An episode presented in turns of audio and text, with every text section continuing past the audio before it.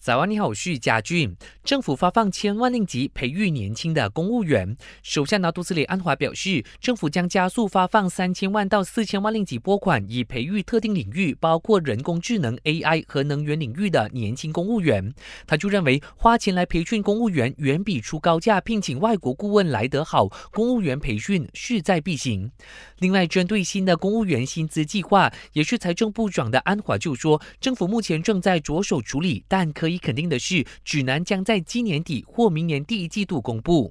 安华在提成二零二四年财政预算案时宣布，将向五十六级或以下的公务员发放两千令吉奖励金，政府退休人员也有一千令吉。他就说，奖励金将在明年二月底一次过支付。有喜也有忧，大马气象局预测，从这个星期六开始，东北季候风将掀开雨季，并会出现四到六波暴雨，触发水灾和洪水侵袭警报。总监莫卡莫西米尔表示，暴雨情况可能会持续到三月，主要受影响州属包括吉兰丹、登嘉楼、彭亨、柔佛和沙拉越西部。